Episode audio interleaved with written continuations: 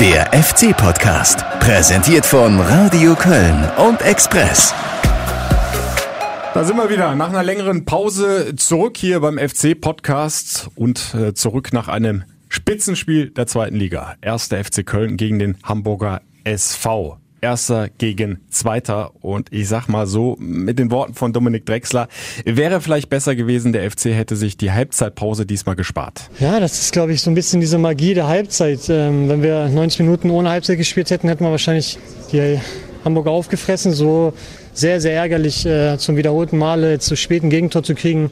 Alex, erste Halbzeit hui, kann man sagen. Zweite eher fui. Und wieder mal, wie schon in Duisburg, fünf Tage vorher, hinten raus das Spiel aus der Hand gegeben.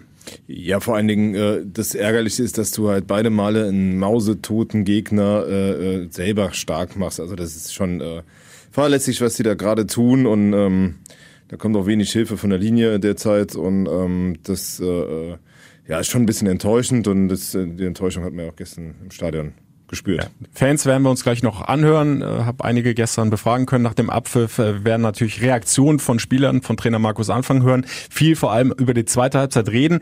Aber lass uns mal mit dem Positiven anfangen. Die ersten 45 Minuten. Starker Auftritt vom FC, richtig gut reingekommen, zwei Kämpfe angenommen, die meisten gewonnen. Sie haben immer versucht, schnell, druckvoll nach vorne zu spielen viele, viele Ecken rausgeholt, Freistöße. Und da war es gefühlt auch ja nur eine Frage der Zeit, bis der erste Treffer fehlt. Ja, das einzige, einzige Manko war ein bisschen diese, diese glasklaren Möglichkeiten blieben aus. Mhm. Äh, aber sie haben halt dann eine gewisse äh, Konsequenz halt jetzt auch dann mal bei Standards zuzuschlagen. Also eigentlich schon die ganze Saison, aber ähm, war schon imponierend, wie da der Domit Drexler sich hinten weggestohlen hat. Also eigentlich müsste man ihn doch auch in Hamburg mittlerweile kennen bei seinen äh, äh, über 20 Scorer ähm, äh, mittlerweile. Aber der hat sich da halt ein bisschen weggestohlen, ist da aus dem Nichts gekommen und hat den von, von Marco Höger macht das natürlich auch super mit dem Kopfball und da nochmal richtig schön scharf gemacht genau, den Ball und schleicht da rein und äh, macht das Ding. Äh, hätte die eigentlich den nötigen Auftrieb geben müssen, um halt wirklich hier eine überzeugende Vorstellung abzuliefern. Hätte allen gut getan, ist halt leider nicht so geworden. Aber das, das war ganz okay. Es war das neunte Saisontor schon von Dominik Drexler. 15 weitere hat er vorbereitet. Es war das 18. Tor nach einer eigenen Standardliga-Bestwert. Und weil es so schön war, hören wir es uns nochmal an. Sechste Ecke schon. Dazu kamen noch zwei, drei Freistöße. Also wird Zeit, dass da jetzt mal einer reingeht. Geist von der rechten Seite, hebt den Arm, läuft an, Ball kommt an den 5-Meter-Raum, Kopfball und das ist Tor! Das ist das Tor, Drexler! Drexler mit dem 1 zu 0! Mit dem Hinterkopf verlängert an den 5-Meter-Raum und dann ist er da. Dominik Drexler, neuntes Saisontor, stochert den Ball endlich über die Linie. Ja, eine beliebte Variante beim FC haben mhm. wir äh, schon öfter gesehen in dieser Rückrunde. Der scharf reingetretene Ball von Geis auf den ersten Pfosten. Und dann steht da entweder einer, der ihn direkt reinmacht oder wahlweise wie hier Marco mhm. Höger, der den dann verlängert auf den zweiten Pfosten. Ja, äh, das ist ja eine erfolgreiche Variante und äh, dafür haben sie den Geisi offenbar geholt, ähm, um die, die so zu schlagen, äh, macht er gut. Äh, ja, also hatte ich eigentlich, wie gesagt. War, war die 26. Minute. Ähm, Früh genug, der FC, ne? du hast es ja auch angesprochen, hatte davor schon einige vielversprechende Angriffe. Sie sind gut durchgekommen bis zur Torauslinie, aber dann der Querpass in den mhm. 5-Meter-Raum oder in den Rücken der Abwehr, der kam dann nicht. Ne? Also die haben weder, Kann mich an weder, Keins erinnern, der ja, einmal genau. durch war, Drexler, Hector. Ja, und äh, weder Terraude noch Cordoba gefunden in, in ja. der Mitte jeweils. Ähm, ja, schade drum, weil äh, eigentlich die Hamburger waren ja unter Druck, die waren auch ersatzgeschwächt, ohne Aaron Hunt, ohne äh, Louis Holtby, der der auf der Tribüne bei uns im Pressebereich äh, händeringend einen Platz gesucht hat in dem ausverkauften Haus. Ähm, der Rahmen war eigentlich bereitet, um äh, wirklich ein cooles Spiel hinzulegen. Äh, sah eine Halbzeit lang richtig gut aus. Ähm, mhm. Ja, und dann kam die Magie der Halbzeit. Ja. Äh, beziehungsweise eigentlich ja vor der Pause vielleicht schon der erste Knackpunkt. Ja. Die Verletzung von Christian Clemens hat bis dahin für mich ein gutes Spiel gemacht, nach vorne viel angekurbelt, bei Ballverlusten ist aber auch immer wieder nach hinten marschiert, hat dann in der Rückwärtsbewegung auf Bälle zurückgewonnen, mhm. musste dann raus. Äh, heute hat äh, Markus Anfang sich nochmal dazu geäußert, also Adduktorenprobleme wohl ähm, fraglich für das mhm. kommende Spiel in Dresden. Und äh, ja, es war dann Kaltstart für Marcel Risse, der im Moment ja ohnehin nicht vor Selbstvertrauen strotzt. Er musste dann rein für die letzten zwei Minuten noch der ersten Halbzeit. Und ähm, auch im zweiten Durchgang, werden wir gleich vielleicht noch ausführlicher drüber reden, hat äh, Marcel Risse doch einige Probleme auf seiner rechten Seite gehabt. Ja, und das ist halt die Frage, also das, das sah ja schon in Duisburg ähnlich aus. Der hat zurzeit mehr mit sich zu tun, als, äh, als dass er den Gegner beschäftigt. Ähm, das ist auch ein bisschen eine Sache, äh, äh ja, weiß ich nicht. Ähm, kannst du so einem Spieler helfen, nochmal in die Spur zu kommen? Also ob das, ich bin mir gerade nicht ganz sicher, ob es halt körperliche Defizite sind oder wie viel da auch Kopfsache ist, weil Selbstbewusstsein fehlt.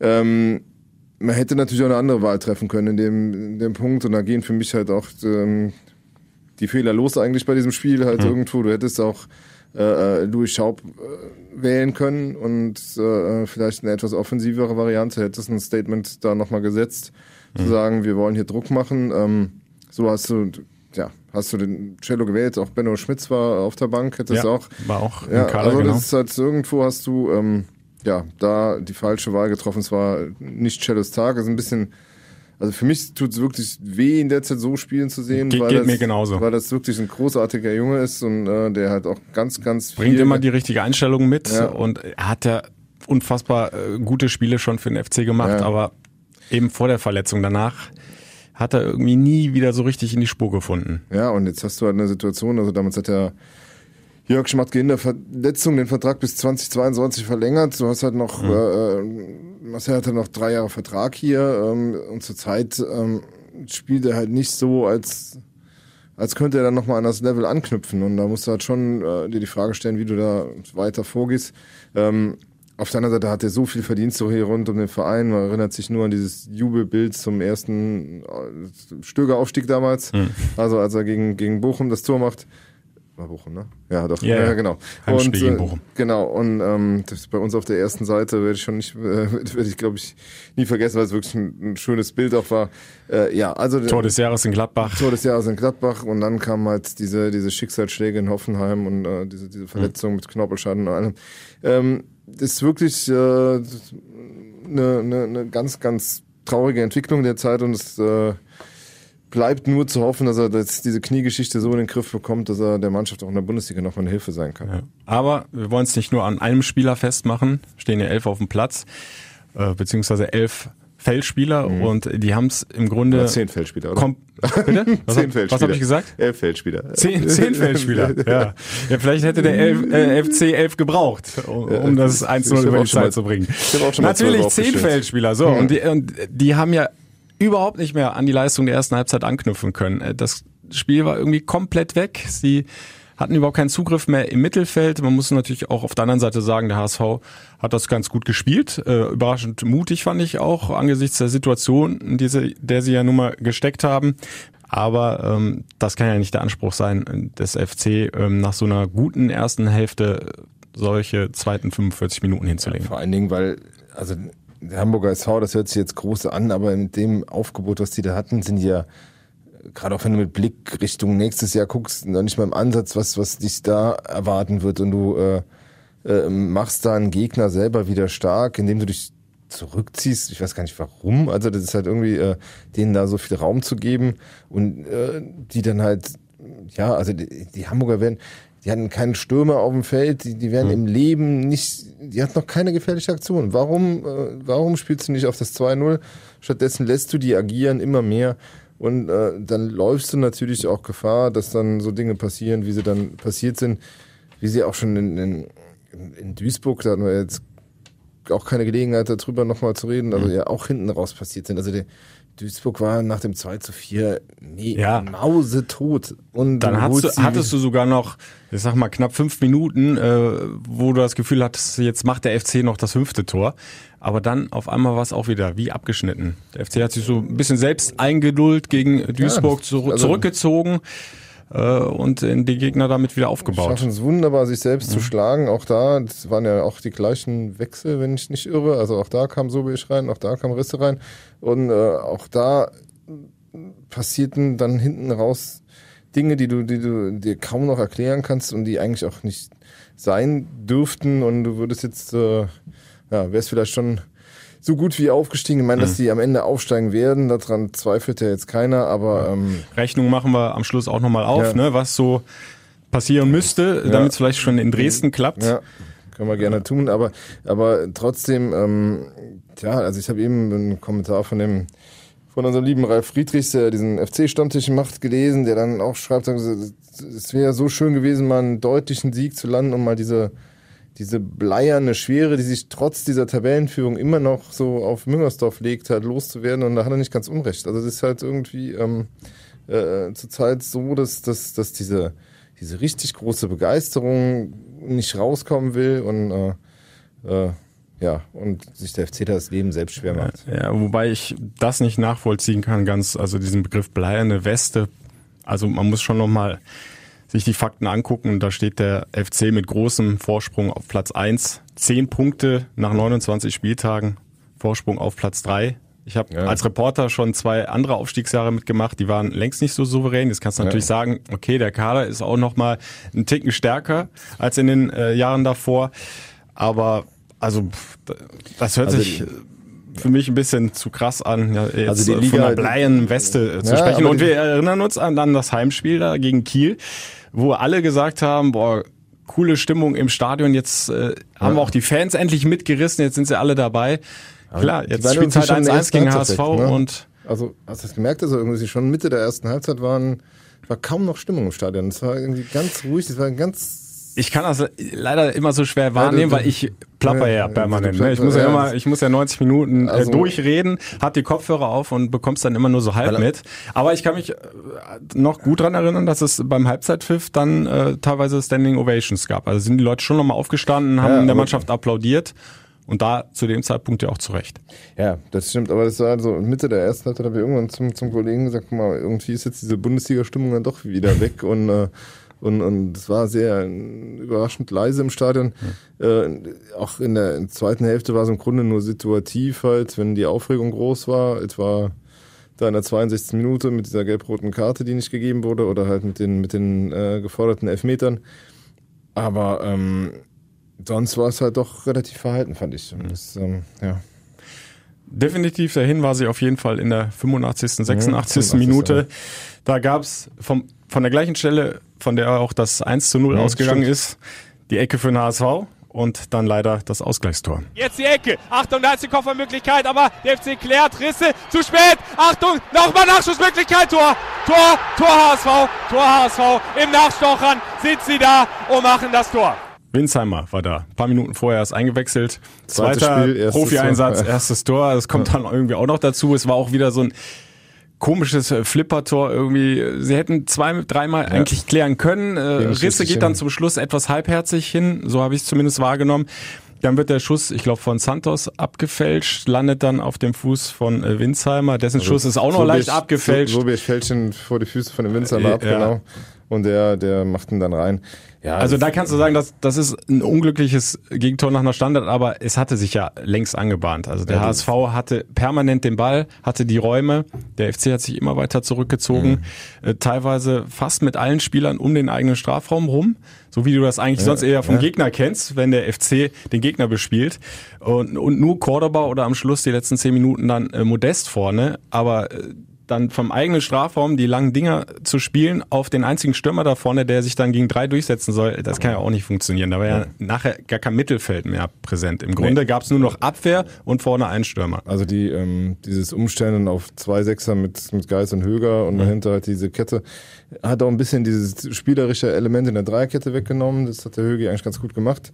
Ähm, so hattest du dann plötzlich eine Fünferkette davor, zwei Sechser, also was mit sieben Mann am eigenen Strafraum. Also da konnte, äh, da sind bleiben ja nur noch drei übrig. Also das mhm. ist halt irgendwie, und wie sollen die noch einen vernünftigen Konter fahren? Das, das hat halt überhaupt nicht mehr funktioniert und war halt auch, um, um mich da äh, durchaus zu wiederholen, aber es war halt völlig ohne Not, weil mhm. du äh, ja auch also selbst in der Phase haben die Hamburger ja keine hundertprozentigen Chancen. Also ein, zwei da, also wer wirklich gut, aus, gut war, war dieser Baccariata bei uns hier auf der, vor, der vor unserer Nase da mit dem Risse lange gemacht hat, äh, was er wollte. Ähm, äh, und ja, also wie gesagt, es hätte nicht sein müssen.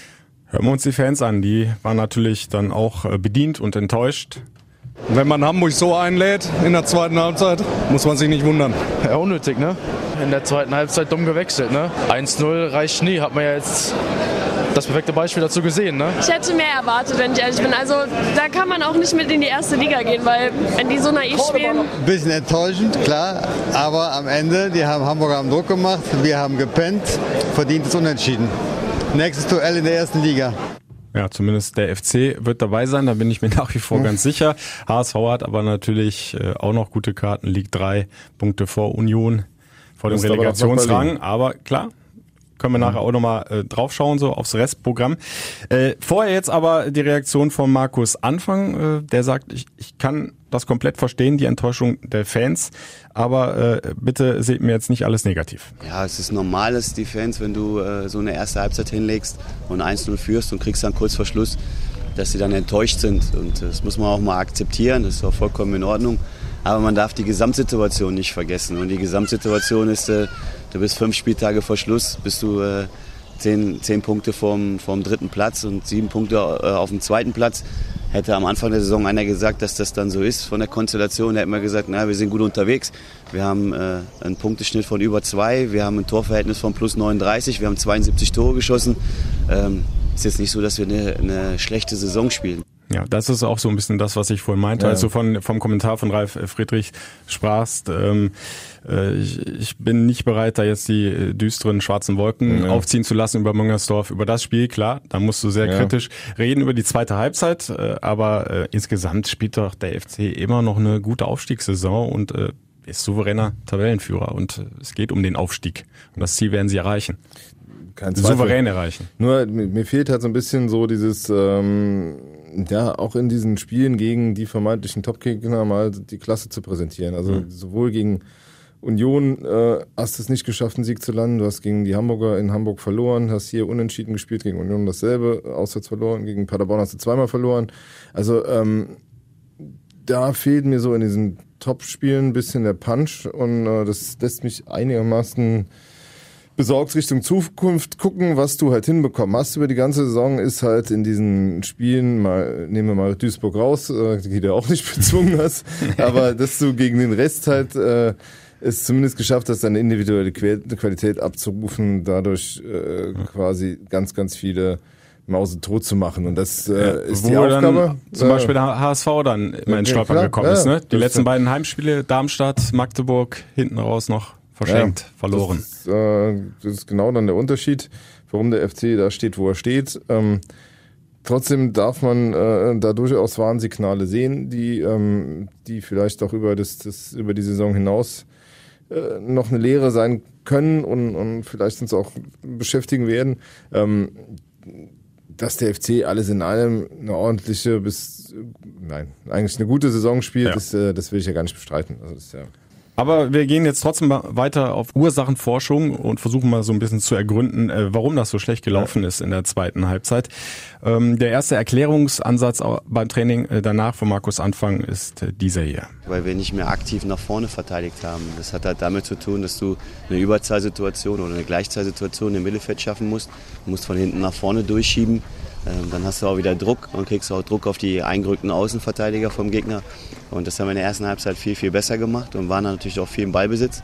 Und in der zweiten Halbzeit haben wir das nicht so gut gemacht. Da waren wir dann weniger auch dadurch im Ballbesitz, weil wir weniger Balleroberungen hatten. Ja, wir können jetzt alles negativ reden. Am Ende haben wir vier direkte Torschüsse aufs Tor bekommen, einer war drin. Und wir haben auch gegen HSV gespielt. Ich kann mich noch gut an eine Szene, so Mitte der zweiten Halbzeit war es, glaube ich, erinnern. Da ist Mangala völlig unbedrängt, 15, 20 Meter durchs Zentrum, bis zur Strafraumgrenze durchmarschiert, ohne dass einer wirklich mal aggressiv da attackiert hätte. Und da äh, fragt sich natürlich schon, also wie kann, wie kann das sein, wenn du so eine breite Brust ja eigentlich hast, eine gute erste Halbzeit spielst, du hast äh, die äh, sechsmal in Folge gewonnen und dann bisschen blöd äh, das Unentschieden in Duisburg gespielt, aber bist halt der souveräne Tabellenführer und warum spielst du da so passiv und irgendwie auch auf einmal mutlos?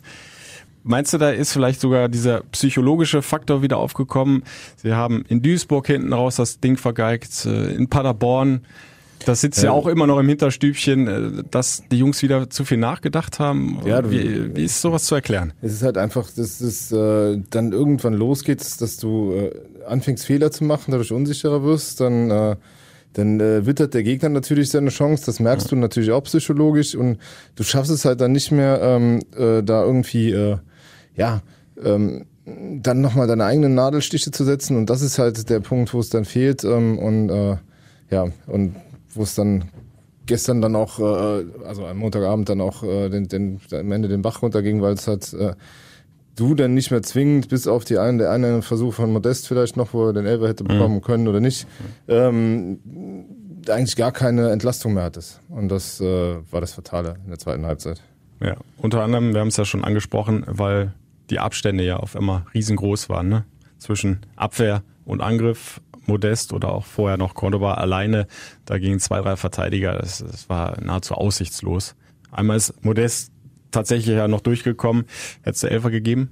Ich glaube nicht. Also es war ein bisschen zu wenig, weil wenn du den gibst, musst du Meret gegen Schlag mich tot auf der anderen Seite auch geben, weil da ist auch der Arm dran. Also das ist, hm. äh, das, weißt du, welche Szene ich meine da am Fünfer? Ja, ja. Den, ich, aber ich kann dir jetzt gerade aus dem Kopf auch nicht mehr sagen, gegen wen das war. Weil das ja, war nämlich genau so, so, auch so eine Richtungsänderung, wo du eigentlich nur so ein kleinen Touch brauchst, um umzufallen. Hm. Also wenn du den einen gibst, musst du den anderen auch geben. Ähm, von daher. Vielleicht, nee. vielleicht ein kleiner Unterschied von Drongelen hatte den Arm relativ lange an Modest dran. Erst so ein bisschen am Kopf-Hals, ja. dann ging er runter in Richtung Schulter. Ja, aber also, wie Modest dann fällt, aber war dann auch Ich würde ja auch nicht von einer klaren Fehlentscheidung sprechen. Ja, ne.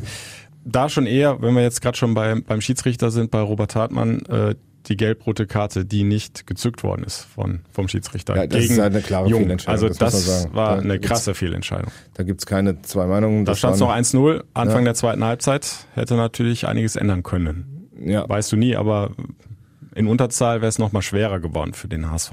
Ja, das war ähm, sicher eine, eine, eine mitentscheidende Szene und die Aufregung der Kölner ist da ein bisschen verständlich. Ähm, Wobei ich halt immer noch dabei bleibe, dass das alles in allem eine, ein hausgemachtes Remis war und deshalb ähm, äh, äh das alles dann irgendwo auch dann immer schlecht aussieht hinterher. Das ist halt so eine Alibi-Diskussion, die ja, du eigentlich gar nicht brauchen kannst. Ja, als, als schlechter Verlierer, wobei der FC jetzt nicht verloren ja. hat, aber irgendwie gefühlt ja dann doch zwei Punkte zumindest verloren hat. Äh, so, so wird es ja auch nicht dastehen. Trotzdem, lass uns noch gerade Armin Fee anhören, äh, der Geschäftsführer, ja bekannt für offene, deutliche Worte und äh, zu Robert Hartmann und der nicht gegebenen gelb-roten Karte äh, hat er sich so geäußert. Wie man das dann so werden kann, ist mir ein komplettes Rätsel. Es ist äh, Sätzen 6 in der Schule normalerweise. Das habe ich von der Tribüne glasklar gesehen. Ich glaube, da gibt es wirklich keine zwei Meinungen, außer, außer die vom Herrn Hartmann. Ja, wir sind uns auch komplett ja. einig. Also ja. musst du äh, das zweite Mal gelb ziehen und dann den roten Karton hinterher und dann hätte also, er duschen gehen können. Beziehungsweise ist er dann duschen gegangen, weil zwei Minuten später hat ihn Hannes Wolf also ausgewechselt. Das war so der geil, selber schnell, bei der PK noch gesagt hat, ja, da kannst du natürlich den Platzverweis geben. Ja, der, der, die Szene war ja noch gar nicht richtig rum. Da, äh, da rief schon der Co-Trainer von, von Wolf nach dem Auswechsler für den, für den Jungen, der so schnell wie möglich vom Platz kommt. Weil wenn er auch nur einmal, glaube ich, Richtung Schiri gepfiffen hätte oder so irgendwas, dann wäre er wahrscheinlich vom Platz geflogen. Nein, also das ähm, da haben die Hamburger sicher Glück gehabt und es wäre sicher auch viel schwerer geworden, dann nochmal das das Platz zu wenden, was man sagen muss für die Hamburger, jetzt mal aus der Hamburger Sicht, äh, ein absolut wichtiger Punkt für die Moral, damit denen ihre Negativserie ja. mal äh, aufhört, weil wenn die mit hoch wollen, was äh, sich viele wünschen allein für die Und was ja nach eigener Aussage alternativlos ist. Ja, ähm, Marcel dann, Jansen, der Präsident, hat es glaube ich nochmal so gesagt. Genau, ne? dann müssen sie irgendwie in die Spur kommen. Äh, du siehst halt an diesem, also du siehst halt, warum die so Probleme haben. Ne? Also weil da ist halt, das ist halt schon relativ dünn und noch sehr jung alles und mhm. unerfahren und ein bisschen flapsig auch irgendwie, wie dieser Lacroix Fußball spielt, ist äh, irgendwie wie so, ja, weiß ich nicht, als hätte er keine Schienbeinschoner an und die Stutzen unten und kickt halt mal ein bisschen rum. Äh, dann hast du zwar diese jungen Hühnen wie, wie Gideon Jung oder, oder Jatta und so, aber ähm, ohne Hand fehlt da einfach dieses ordnende Element mhm. und der hatte jetzt, glaube ich, nochmal einen Rückschlag, wird noch weiter fehlen, wenn ich das gestern richtig gehört habe. Äh, heißt, äh, für die Hamburger wird es nicht einfacher werden und äh, wenn man sieht, 85 Millionen Schulden, glaube ich, dann, äh, ja. dann du weißt nicht, wie sich Kühne verhalten wird. Also äh, sollten die nicht hochgehen, könnten da sogar die Lichter ausgehen, wobei ich glaube, in Hamburg ist so viel Geld, dass irgendwer würde, würde da schon, würde schon, schon kommen und die Schatulle aufmachen. aufmachen ja. Ne?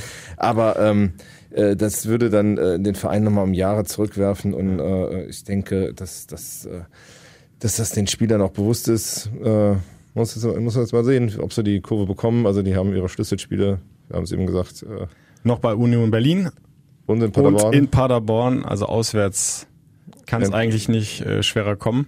Wobei du bei denen mittlerweile das Gefühl hast, dass die sich auswärts vielleicht sogar einen Tick einfacher tun, ja. als wenn sie gegen irgendeine Gurke zu Hause äh, spielen, weil das äh, vergeigen sie in schöner Regelmäßigkeit gerade. Und das ist was, was der FC denen, und da hast du ja völlig recht, einfach voraus hat, diese, diese, diese Konsequenz, die Zwerge wegzu, wegzuhauen, um ja. äh, gerade auch zu Hause.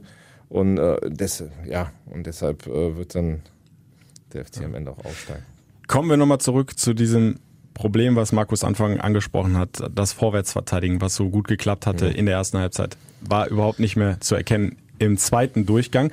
Anfang hat dann versucht, durch eine Umstellung, durch einen Wechsel, das Ganze wieder in den Griff zu bekommen. Er hat es auch nach dem ähm, regenerativen Training am Geisbockheim nochmal erklärt. Er wollte dann mehr Breite im Mittelfeld mit Höger, Geis mhm. und Hector. Sprich, hat er Höger aus der Dreierkette rausgezogen dafür Sobich eingewechselt und vorne äh, Terodde als Stürmer rausgenommen. Mhm. Ist ja unglaublich viel auch unter den Fans jetzt diskutiert worden, ja. der Wechsel. Erstmal deine, deine, Meinung, wie, wie hast du das wahrgenommen? Wie siehst du es? Was, schon, was natürlich schon krass war, war, ähm, wie dünn dieses äh, Nervenkostüm der Kölner Fans da in diesem Augenblick mhm. war. Also du äh, musst dir vorstellen, steht 1-0 für, äh, für den HSV, äh, du holst einen Abwehrspieler dazu, ähm, bist du eigentlich zehn Punkte vor Hamburg, wirst so gut wie aufgestiegen, hast Matchball am nächsten Sonntag, wenn du das Ding nach Hause bringst.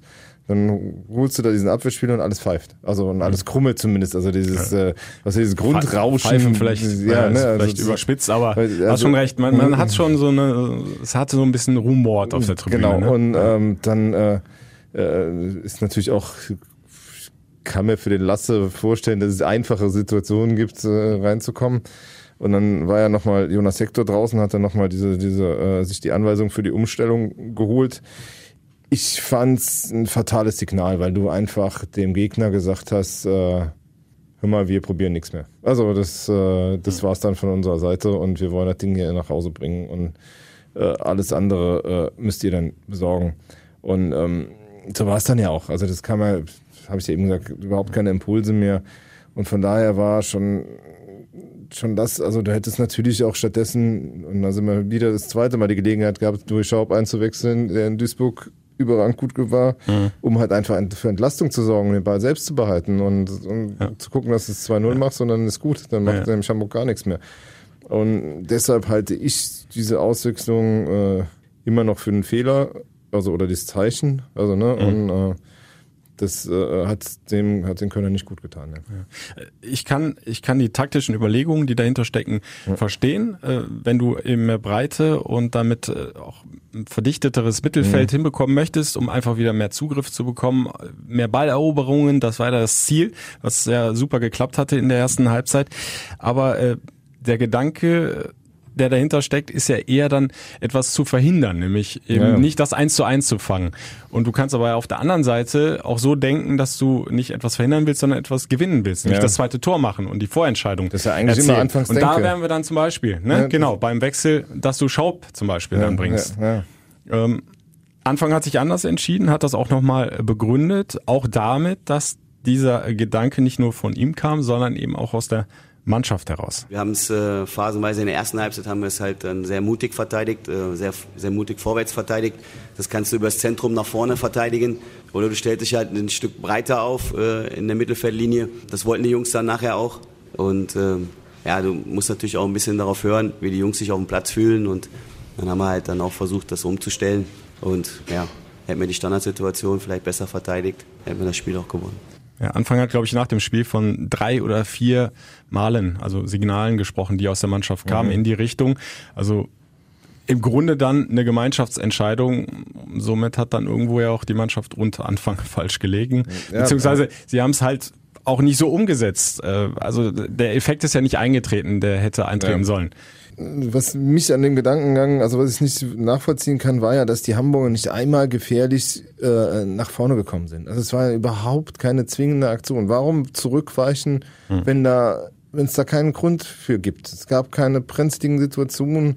Würde es einfach nur gucken müssen, vielleicht, wie du, äh, wie du dem, dem, dem Cello ein bisschen mehr Unterstützung auf der rechten Seite gegen Hertha gibst, der immer, immer stärker wurde. Mhm. Aber sonst hattest du ja überhaupt keine Baustellen irgendwo. Und du hattest aber auch nicht das Gefühl, der Hertha kam zwar immer durch, aber der hat ja auch niemanden gefunden in der Mitte. War ja auch niemand. Also das, ja, irgendwie, ja. du hattest nie das Gefühl, der, dass die Hamburger ein Tor schießen können. Abnehmer in der Box, Lasogga, ja. hat gefehlt. Ja, genau. genau. Und ähm, deshalb habe ich den ganzen Gedankengang nicht verstanden. Äh, äh, du hättest weiter mutig verteidigen können. Äh, ich weiß nicht, ob du noch ein Tun dazu hast. Nachher kam ja auch noch der Punkt von wegen, äh, dass es eine englische Woche äh, gewesen wäre. Genau, Marco Höger hat das angesprochen. Ja, also dass, dass die Kräfte da geschwunden sind. Äh, hören wir schnell rein. Ich glaube, am Ende oder gegen Mitte der zweiten Halbzeit hat man dann schon den Kräfteverschleiß gesehen. Bei uns ging ziemlich viel auf dem Zahnfleisch dann, mich eingeschlossen. Ähm, da müssen wir auch mal den Punkt mitnehmen. Da habe ich ehrlich gesagt bei so einer Aussage ein bisschen äh, Bauchweh, da weil, weil äh, also, also A war es die äh, längst mögliche englische Woche, weil es war Mittwoch, Montag, also fünf Tage. Ja. Ähm, ist ja fast der normale Rhythmus. Also das, ja, und, und man muss ja auch bedenken, es ist ja nicht so, dass das jetzt die dritte, vierte englische Woche hintereinander war. Da waren ja zum Beispiel auch mal drei Wochen Pause durch den Spielausfall in Duisburg. Das war eine gefühlte zweite Winterpause. Und da muss doch eigentlich eine Profimannschaft, äh, also ein so eine englische Woche problemlos wegstellen stecken können, oder nicht? Normalerweise schon. Also das ist, äh, ist ja ein gut besetzter Kader, du hast keinen einzigen Verletzten und was natürlich äh, ein bisschen auch wieder ähm, komisch war, dass Anfang vor dieser englischen Woche gesagt hat, sie müssten haushalten, sie müssten halt rotieren, sie müssten halt irgendwie äh, bräuchten die Kräfte in der englischen Woche und, und er hat halt eigentlich überhaupt nicht rotiert. Also sagen wir mal, bis auf die Personalie Schaub ist ja eigentlich die ganze Zeit äh, äh, die gleiche Mannschaft auf dem Feld gestanden. Also weder das mal Modeste für Terodde oder so, die jetzt ja hin und her tauschen können, äh, nee, sondern er hat äh, in weiten Strecken äh, dem, dem gleichen Kader dann oder der gleichen Elf jeweils vertraut. Ähm, das fand ich dann ein bisschen komisch. Äh, Gerade wenn du dann hinten raus sagst, dir fehlen die Kräfte, dann war das halt auch nicht gut eingeteilt. Ja, deutlich besser gefällt mir da ehrlich gesagt die Aussage, die Dominik Drexler nach dem Spiel gemacht hat. Der wollte das nämlich überhaupt nicht als Entschuldigung gelten lassen, dass da die Kräfte am Schluss äh, weg waren. In so einem Spiel vor 50.000, da muss jeder über einen Schweinhund drüber gehen und da muss jeder wachsam sein, da muss jeder nochmal sich reinwerfen und ähm, ja, das haben wir in 99 Prozent der Fälle getan, einmal eben wieder nicht und ähm, jetzt stehen wir hier 1-1 und ähm, ja. Ja, ein Punkt. Stehen wir da mit dem 1-1. Nein, aber Domme finde ich da wirklich, äh, ähm, wirklich cool und geil mit der Einstellung. Der äh, war auch, äh, als sie da in Duisburg runterkamen und noch nichts von dieser ganzen Causa Anfang mit seinem Vater wussten, äh, mhm. da war der ja stinkesauer, wie der durch den äh, Kabinentrakt kam, weil sie da die Punkte verspielt haben. Ja. Also der ist halt richtig heiß in jedem Spiel und äh, das geht mir bei ein paar anderen derzeit ein bisschen ab. Da scheint mir so ein bisschen die, die Luft raus zu sein und nach dem Motto, auch wir steigen ja eh irgendwie, sammeln wir schon noch unsere Punkte. Ich meine, ist ja auch klar, selbst wenn du nicht mehr punktest, bräuchte Union einen Zweierschnitt, um dich zu überholen. Das ist mhm. äh, relativ unwahrscheinlich. Ähm, und von daher, aber diese, diese, diese Drexler bringt halt dieses, diese Geilheit auf Erfolg in jedem Spiel mit. Deshalb spielt er auch in jedem Spiel von Anfang bis Ende und völlig zu Recht. Also ich muss sagen, bei Dommer war einer so, wo, wo man sich fragte vorher, ja, zweite Liga, okay, reicht es für die Bundesliga, aber dem habe ich zurzeit die wenigsten Bedenken, weil der halt einfach, geht äh, der, geht, der geht da ein, wo es weh tut, der, der, der, der, der ist der clever, ackert viel. der ackert, der, der hat den Willen, der hat den Biss, ja. der ist wirklich extrem, auch wenn er lange Probleme hatte mit der Akzeptanz bei den Fans, ein extrem wichtiger Faktor in dieser Mannschaft. Mhm. Er hat auch nie sich beschwert, dass er nicht der, der, der, der vielleicht nicht der, der Publikumsliebling ist. Und ähm, ohne jetzt nachgezählt zu haben, glaube ich, dass er in der Rückrunde mit der beste Scorer sein müsste. Also wenn du ja, also, äh, ne, also ich habe jetzt nur die Cordoba, totale im Blick, 15 äh, Assists Nummer, und 9 selbst erzielte Treffer. Da ist er glaube ich Nummer 2 hinter hinter äh, Terodde, mhm. aber Terodde hat halt wirklich die allermeisten Tore in der ersten Hälfte des Jahres ja. gemacht. Deswegen glaube ich, dass er in der in der Rückrunde, also der hat auch ganz viele wichtige 1-0 Dinger gemacht, also der der ist wirklich neben Cordoba derzeit der wichtigste Spieler, glaube ich, in dieser Mannschaft. Ja, und, und wenn du halt solche Leistungen bringst, dann hast du auch die Position, das Recht mal richtig kritisch äh, mit der Mannschaft umzugehen und auch mal so deutliche Worte dann Ja, der loszuwerden. Ne? Es ist immer ein bisschen, ein bisschen schwierig, wenn du selbst so nicht deine Leistung bringst ne? und, und dann, dann rumstänkerst, in Anführungsstrichen rummeckerst und äh, die ganze Mannschaft kritisierst. Aber wenn du halt selbst vorangehst und deine Ja. Leistung bringst, wenn du ackerst und wie du es angesprochen hast, in jedem Spiel versuchst, den Schweinehund zu überwinden, dann, da, dann hast du alles Recht der Welt, sowas auch mal dann auf den Punkt zu bringen. Ja, das ist auch einer, der, ähm, der, der, der äh, auch dem Gegner nichts schenkt ne, und sich nichts schenkt. Ähm, ich meine, ihm zugute sogar noch halten zu können, dass er in den letzten Spielen auch ein bisschen dieses äh, äh, diese ganz große Fallsucht auch noch abgelegt hat. Also war, war Mhm. teilweise war es halt wirklich Ja, so, dass wir das im Podcast auch mal angesprochen. Genau, und das hat er in den letzten Wochen auch nicht mehr gemacht. Also muss man ihm auch äh, auch äh, zugute halten. Nein, also der ist halt ein ganz wichtiger Faustpfand und äh, äh, sicher einer, den der, der, wo ich mir selbst trotz, obwohl er ein fortgeschrittenes Alter halt mit, also fortgeschrittenes Alter, ich meine, der ist äh, 28, ne? 28, ne? aber das, äh, dass der, ähm, weil er jetzt auch zeigt, dass er für 50.000 funktioniert und dass er halt kein Problem damit hat, das anzunehmen, dass der sogar noch bei anderen Clubs auf dem Zettel stehen könnte. Ne? Also das ist halt irgendwie ähm, äh, wirklich, also er spielt eine richtig gute Runde und ähm, ja, ist äh, sicher einer der, der, der Gewinner dieser Saison. Fassen wir mal kurz zusammen. Zwei Punkte in Duisburg unnötig liegen lassen, zwei Punkte gegen den HSV jetzt im Heimspiel äh, unnötig liegen lassen, aber unterm Strich nochmal kurz hier die Tabelle. Sieben Punkte weiter vom HSV, zehn vor Union Berlin. Es sind nur noch fünf Spiele. Kann der FC noch nicht aufsteigen? Nein. Nein, nein, nein, nein. Das, äh, das ist ja schon länger nicht mehr eigentlich. Ja. Also das, äh, das äh, hat aber auch viel mit der Konkurrenz zu tun, die seit Wochen halt ja nicht punktet. Halt, ne? Also das ist halt, während der FC halt, wie gesagt, sich keine Ausrutscher gegen die unten erlaubt hat, haben die anderen das in äh, schöner Regelmäßigkeit getan. Und deshalb werden die da ungefähr jetzt, äh, dem Aufstieg entgegengehen. Äh, und du hast halt jetzt richtig Zeit, dich aufzustellen für die neue Runde. Ähm, und das wird, glaube ich, auch nötig sein. Ja, und das gibt dann auch dem Geschäftsführer Armin Fee ein bisschen mehr Ruhe, der ja eigentlich immer angespannt ist, wie er selbst sagt, äh, in die Planung für die äh, Erstligasaison dann zu gehen. Trainingslager hat er sowieso, hat er erzählt, Ja. nur für die erste Liga geplant, in weiser Voraussicht, aber ähm, er sagt natürlich auch selbst, also es ist zwar noch nicht durch, aber wir werden hochgehen. Ja, also wenn man, wenn man, wenn man jetzt äh, fünf Spieltage vor Schluss äh, sieben und zehn Punkte Vorsprung hat, dann sollte man das schon über die Runden bringen, weil sonst hat man es auch nicht verdient, sage ich mal. Ne? Also, aber wie ihr mich ja kennt, mittlerweile ist es bei mir immer erst dann äh, geschafft, wenn es soweit ist ne? und nicht jetzt. Oh, und das könnte, wenn wir richtig gerechnet haben, ja in Dresden theoretisch passieren. Dafür muss Union weiter so konsequent nicht punkten. Also genau, Union darf nicht gewinnen. Wenn sie einen Punkt Ja. holen jetzt im, am nächsten Spieltag, dann ist es rechnerisch nicht möglich aufzusteigen. Und Paderborn darf maximal unentschieden spielen. Ich noch gar nicht so genau. Ja, aber ich habe Ja, dreimal nachgerechnet. Glaub hier, es ne? mir, ich war ja früher in der Schule mal gut in Mathe. Ja, dann äh, will ich dir mal da so viel Glauben schenken. Und äh, das das so kommt, ist ja jetzt nicht völlig aus der äh, Luft gegriffen. Union Berlin spielt auswärts in Fürth. Jetzt nicht äh, der Top-Gegner, aber Ja, boah, Wir haben auswärts. schon andere Dinger verloren. Also das ist das Genau, und ähm, Paderborn in Kiel. Ganz schweres Auswärtsspiel. Ja, so. und Dass die da gewinnen, ist jetzt äh, nicht in Stein gemeißelt. Und wie gesagt, unentschieden dürften sie ja ruhig spielen. Ja.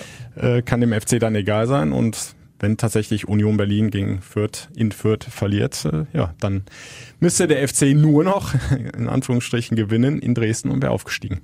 Und das Ja. Schöne ist ja, dass Paderborn und ähm, Union Berlin schon Samstag spielen. Das heißt, wenn wir dann in Dresden im Stadion sitzen, dann wissen wir, ist es heute möglich oder nicht. du wirst in Dresden im Stadion sitzen. Ich werde wunderschön. Machst du schon wieder Urlaub? Ja, ich werde wunderschön mit der Schwiegermutter essen gehen und äh, mit der Familie und werde mir danach das Spiel anschauen. Ähm, aber Dresden braucht noch ein paar Punkte, um drin zu bleiben. Die werden sich sicher wehren. Äh, trotz, nichtsdestotrotz, äh, ja, ist das so ein Spiel, was der FC normalerweise gewinnt. Also es wäre sicher schön zu wissen vorher, woran du bist, weißt du halt auch. Und ähm, dann kannst du da spielen. Ich weiß nicht, wo spielt der, der FC? Spielt die Woche drauf zu Hause Gegen Darmstadt. Ne? Also das heißt, Wäre natürlich eigentlich schöner, im eigenen Stadion Ja. aufzusteigen, ne? ja. Und vor allen Dingen kannst du je nachdem, je nachdem, wenn jetzt Freuen alles sich die Kölner Sportstätten, können sie noch äh, vor dem äh, DFB-Pokalfinale der Frauen neuen Rasen verlegen. Ja, genau. Also wenn jetzt, wenn jetzt alles gewinnt und, äh, äh, und du dann diesen Matchball zu Hause gegen Darmstadt hättest, wäre natürlich auch nicht verkehrt. Ne? Dann Ja. hättest du Freitagabend und dann können die anderen auch spielen, wie sie wollen. Äh, äh, könntest du alles perfekt machen. Den Matchball in Dresden, den hundertprozentigen Matchball, den hast du halt einfach gegen Hamburg aus der Hand gegeben. Ja. Vielleicht, äh, äh, vielleicht sind ja auch alle froh, wenn sie zu Hause den Aufstieg feiern können. Also ein Freitagabend ist immer ganz nett zum Aufsteigen, weil dann hast du die ganze Nacht zum Feiern übrig und äh, das zu Hause. Gibt Schlimmeres auf der Welt. Aber so, sollte es doch tatsächlich am Ostersonntag passieren in Dresden, äh, wäre ganz kurios. Am Montag ist ja die komplette Mannschaft beim FC-Renntag auf der Galopprennbahn in Weidenpech. dann ist Aufstiegsparty Ja, in Weidenpech. Dann können sie alle triumphierend auf, auf Pferden da einreiten. Timo, Timo Horn vorneweg als Pferdeexperte.